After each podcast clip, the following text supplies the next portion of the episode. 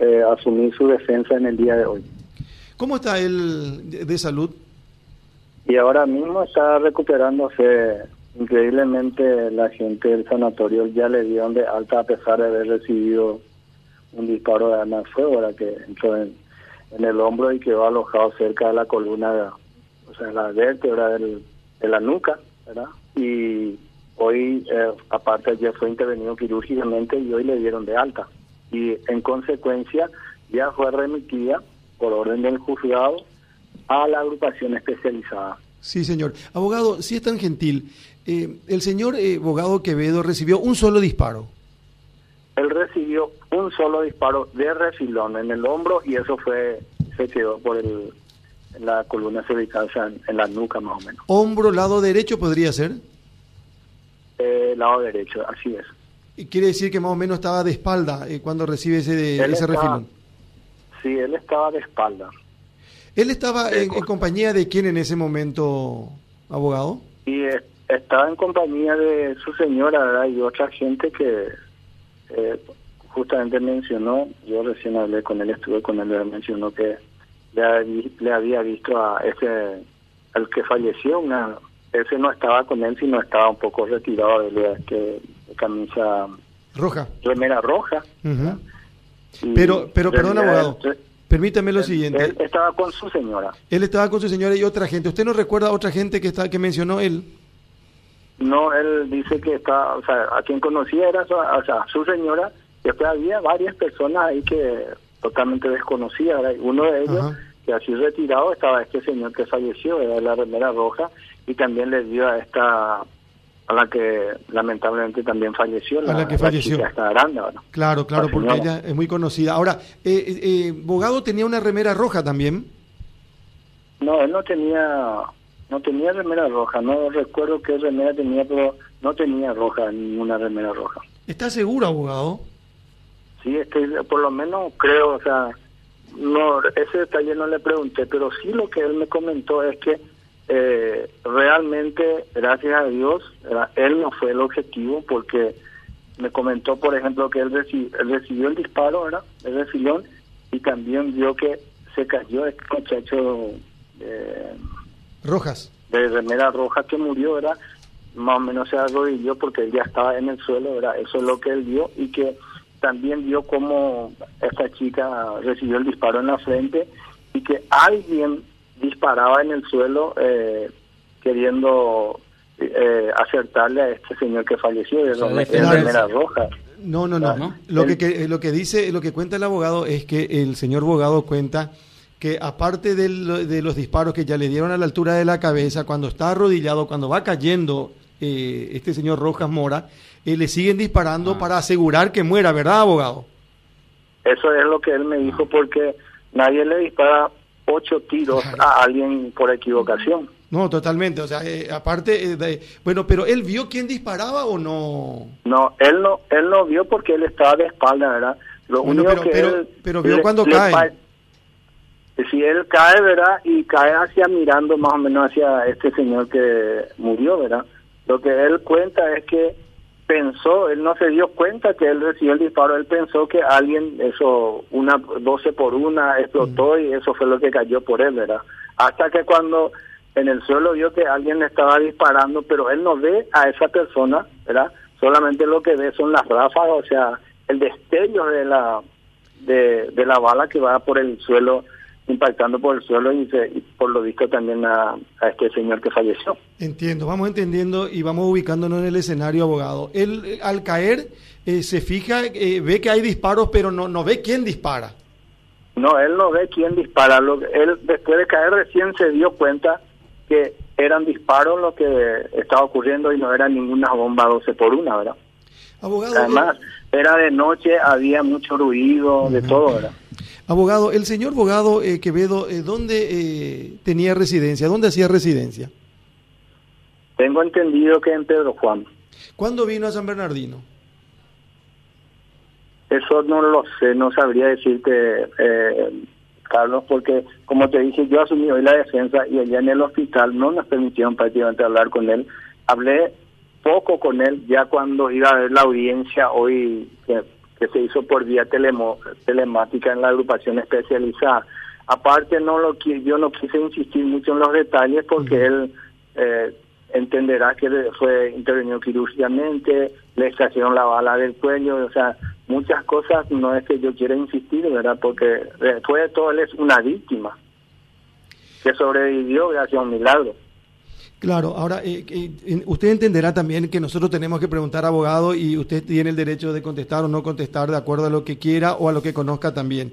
Eh, él cuando, cuando él es herido, él es rescatado por quien es llevado a un hospital de San Bernardino. No, él lo, poco que yo él me contó, él no se acuerda quién lo, le rescató, mm. pero él piensa que fue la, la ambulancia que estaba ahí en, en ¿cómo se llama? En, el anfiteatro? En el anfiteatro. Y no sé por qué eh, le habrán preguntado, seguramente él era consciente y como él era asegurado del Migones, le trajeron al Migones. ¿Quiere decir que nunca pasó por el hospital de San Bernardino? Y posiblemente no, ¿verdad? no, esas cosas realmente no me dijo. Lo único que él me dijo fue que le, alguien le alzó, ¿verdad? Y que le trajeron, había sido en una ambulancia y él ya, pues, ya se despertó ahí en, en el Migone, ¿verdad? Porque él es asegurado del Migone. Entiendo. Entonces viene el Migone y la señora le acompaña. No, la señora llega después. La señora no le acompañó a él.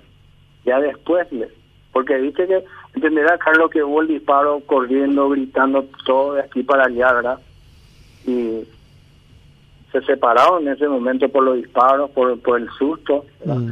Ya la señora después llegó porque alguien le comentó que la ambulancia que estaba ahí, ¿verdad? Eh, le trajo y le dijeron que le trajeron hacia, ¿cómo se llama?